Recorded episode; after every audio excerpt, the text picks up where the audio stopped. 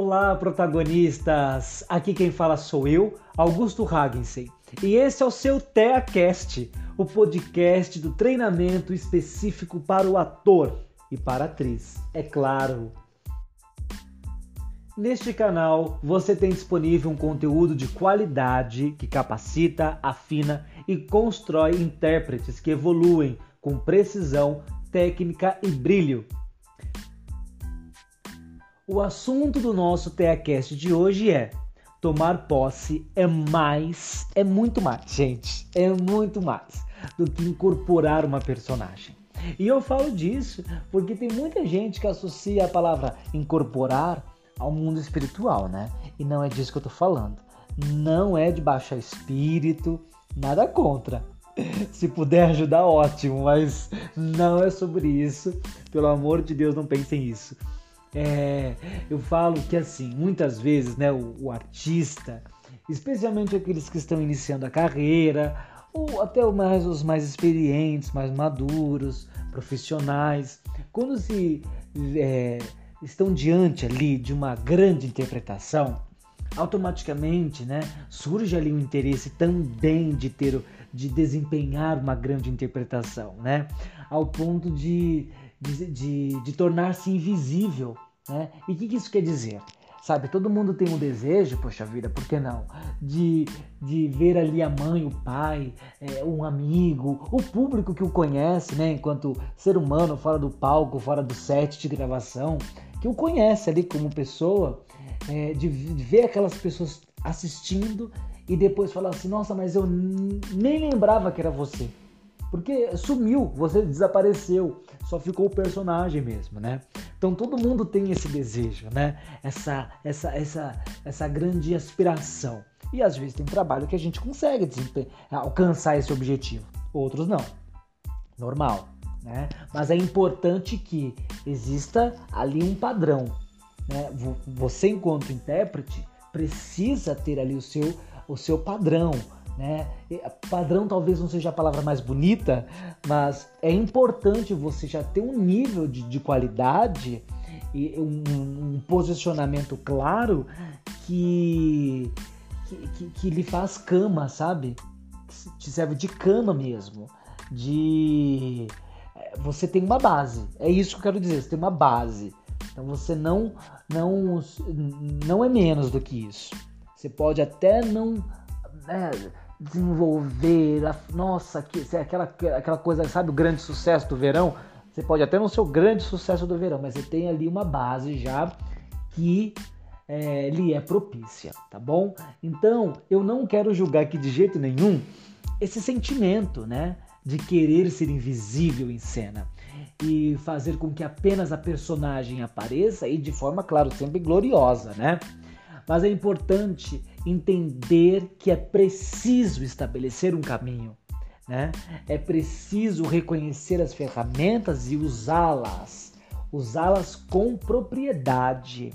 E a gente só usa as ferramentas com propriedade quando existe disciplina e quando eu uso elas de forma contínua. Né? É claro que muda às vezes de trabalho para trabalho, muda né, de projeto para projeto, é normal, mas existem ferramentas que eu preciso me apropriar, certo? Então, eu vou falar para vocês aqui hoje, em primeiro lugar, sobre o tomar posse, que é o tema do nosso podcast de hoje. O tomar posse. Tomar posse nada mais é do que tomar para si não é verdade? Nada mais é do que você ir à caça, e eu gosto dessa expressão, ir à caça. É por isso que eu falo que o artista, ele, ele cria, ele precisa, né? Ele precisa criar o seu próprio ambiente de inspiração. Eu não aguardo a inspiração chegar. É muito bom quando a inspiração vem. Mas eu, enquanto artista criador, né? Enquanto enquanto é, enquanto criador, vamos pontuar aqui, criador, eu vá, eu já tenho ali o meu, meu, meu start, certo? Então eu vou à caça. E aí eu vou à caça e eu agora aquilo me pertence, né? Esse esse objeto de desejo me pertence. Esse texto me pertence, essa personagem me pertence, a mensagem dela lhe pertence e mais, você defende. É importante defender. Essa ferramenta, né, de tomar posse, de acreditar, né, de, de acreditar, né, é porque para mim acreditar é uma ferramenta, é uma ferramenta importantíssima. Acreditar é uma ferramenta, né? E, no meu ponto de vista, eu posso estar enganado, mas eu tenho me apropriado muito disso. Essa ferramenta muitas vezes ela não acontece de forma intuitiva. Não acontece de forma intuitiva e nem instantânea, né? Acontece, mas às vezes não acontece. Então o que, que ela exige da gente? Pesquisa. O que, que, que, que isso, né? Tudo exige da gente? Pesquisa. E a pesquisa, ela pode ser nesse primeiro momento para você ter, acreditar, ela, ela pode até não ser tão profunda. E a pesquisa nada mais é do que o que? Sentimentos, né? Ele buscar os sentimentos, buscar o que? Informações, né? Para compreender a mensagem e também o que tem por trás da mensagem. Porque também vai ser o teu grande, né? É, o teu grande start, o teu grande vai, né? É, é, a mensagem e o que tem por trás da mensagem. E tem algo muito importante dentro disso também, que é o que? você identificar ali a importância, você identificar a necessidade, a urgência, né? É, de falar aquilo para o outro, porque às vezes não é importante para mim. Né? Às vezes não é importante para mim porque não, não, não faz parte da minha vida, a, a, da minha família, por exemplo, a violência contra a mulher. Né? Ela faz parte da sociedade. Infelizmente, isso ainda está impregnado na sociedade por diversos motivos. Mas na minha vida, não, não, não faz parte. E aí, não faz parte para mim, mas faz parte para o outro, é importante para o mundo. Então é, é importante eu é, é, é, é pegar, é, caçar essa mensagem e falar ela, né? transformar ela em arte. Porque é, importante para a sociedade, é importante para o outro. Então, quando eu entendo isso, automaticamente me é despertado o interesse. O interesse que é um elemento fundamental para o artista.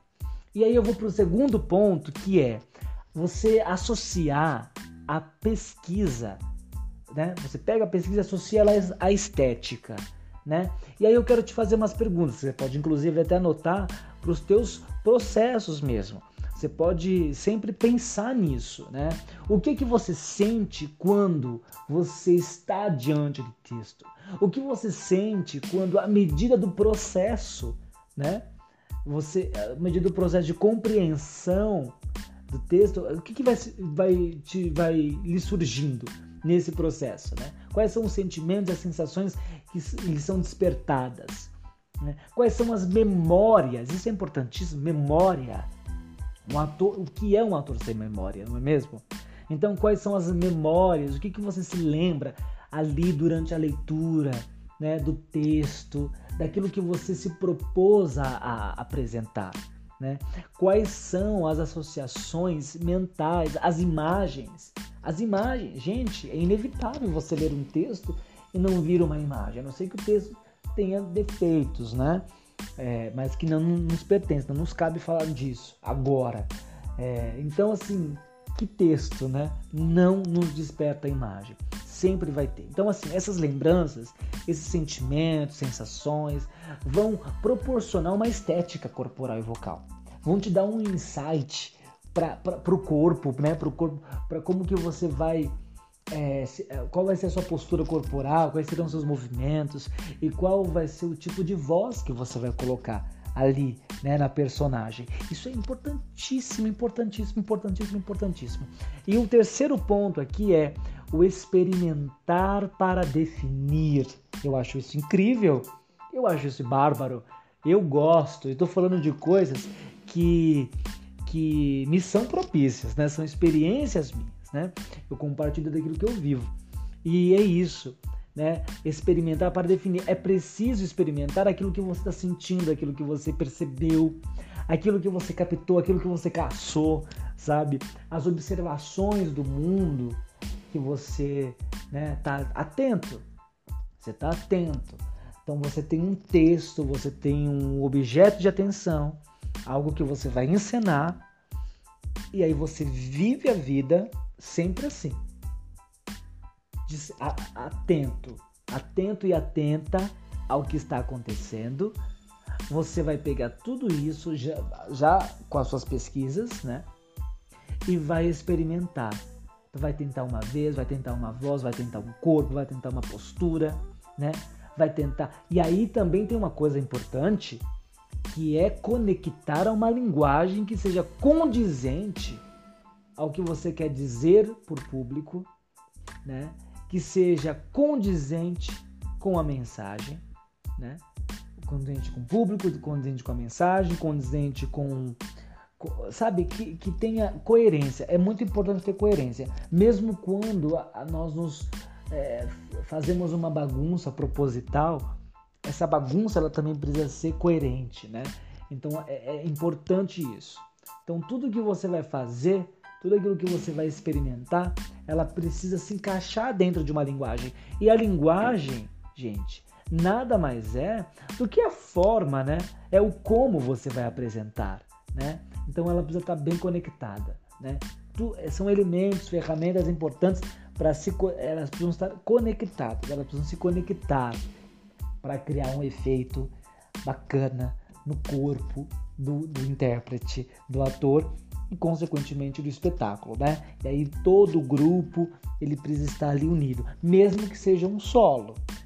O grupo, né? Os profissionais, as pessoas que estão trabalhando para aquele projeto precisam estar todos ali dentro desse universo que o intérprete criou e que, que foi planejado para o espetáculo, para o projeto.